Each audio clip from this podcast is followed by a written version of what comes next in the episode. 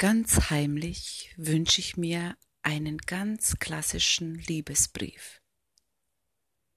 Handgeschrieben sollte er sein und mit einem kleinen Herzchen versehen.